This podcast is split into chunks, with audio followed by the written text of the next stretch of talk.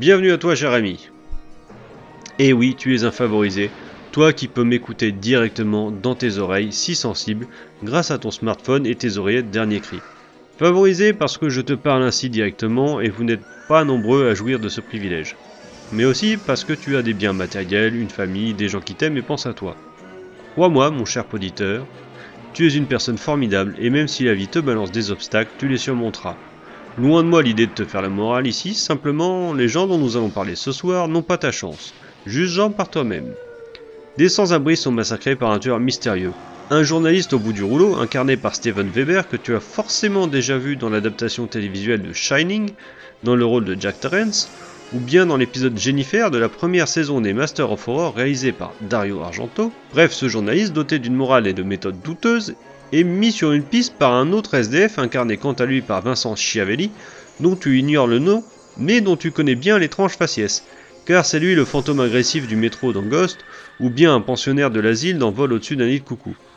Ces recherches le mènent à un groupe de bienfaiteurs qui s'occupe du repos éternel des sans-abri, mené par Rita Wilson, la vraie femme de Tom Hanks, que tu as pu voir dans Nuit Blanche à Seattle dans le rôle de Suzy. Tout cela semble relié sans qu'ils ne comprennent encore pourquoi. Mademoiselle Gilchrist, Mademoiselle, s'il vous s'il plaît. vous plaît. Euh, vous ne devriez pas plutôt dépenser de l'argent pour les loger en surface plutôt que sous terre Nous ne le pensons pas. Mais pourquoi consacrer de l'argent à ceux qui sont morts quand vous pourriez vous en servir pour les sans-abri qui sont vivants? Bah ça c'est vrai, il a pas tort. La, la compagnie des sans-abri associés pense qu'il y a déjà beaucoup d'organisations existantes qui procurent des aides non négligeables aux vivants. Mademoiselle Des balises dans la nuit, comme Monsieur Coppard aime à juste de dire qu'il n'y a pas suffisamment de balises pour vous empêcher de poursuivre ce projet? Ça, c'est votre interprétation de la situation. Poser une question. Combien de membres de votre association compte-t-elle à ce jour? Est-ce que vous pouvez nous dire à combien va se monter votre Bien, maintenant penchons-nous ensemble sur la fiche technique. Nous allons très vite passer le chef-op et le compo, car il s'agit respectivement de Robert Draper et de Nicolas Pike encore, dont nous avons déjà pas mal parlé lors de cette saison. Voyons un peu qui a réalisé et scénarisé cet épisode. Alors il s'agit de Manikoto. C'est un homme polyvalent mais peu productif d'Hollywood. Il a récemment été producteur et scénariste sur les premières saisons de Dexter. Il a également été producteur de 24 heures chrono et d'au-delà du réel, pour lesquels il a aussi scénarisé un épisode. Pour les bisseux, son titre de gloire, son Citizen Kane à lui, qu'il réalise et scénarise également, c'est Dr. Rictus, un slasher sans prétention mais plutôt sympa, où il dirige dans le rôle titre Larry Drake, que nous avons déjà vu dans deux contes de la crypte, dont Nuit de Noël pour femme adultère, où il incarne le Père Noël psychopathe.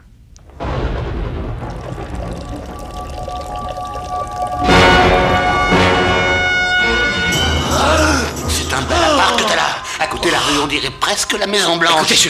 Attendez, je, je n'ai rien, je, je n'ai pas Mais d'argent. tu as des doigts, hein Et tu as des mains Et qu'est-ce que tu as Tu ne reconnais pas le tueur des sans-abri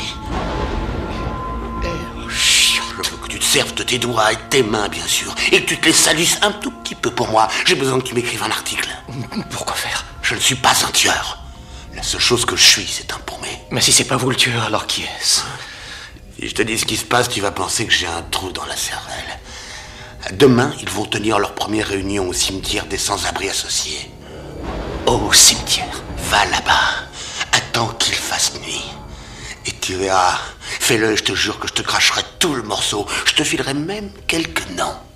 Des noms. Allez, des gens officiels qui sont de mèche avec ces drôles de fossoyeurs. Retrouve-moi demain soir au coin de la 20 et de. Bon, il n'y avait pas grand chose à dire derrière la caméra. Et dans le fauteuil devant la télé, on en pense quoi? Bon, casting 2. Steven Weber est très convaincant, sale con égoïste, alcoolique et opiniâtre. Le reste du cast est solide et Vincent Schiavelli tire encore une fois son épingle du jeu grâce à son physique particulier et son jeu fiévreux.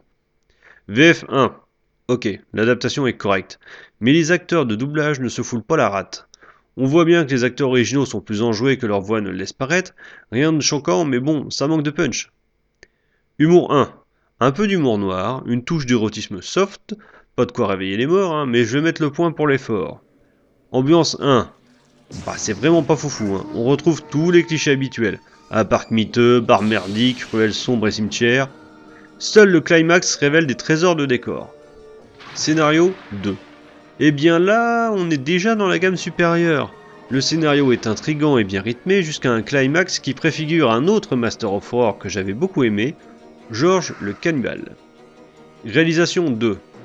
Encore dans le positif, décidément ce Manicoto est plutôt bon dans son genre. Il nous gratifie ici de quelques cadrages très souhaites et d'une scène de poursuite haletante. Et encore une fois, un climax ultra efficace. Bonus 2.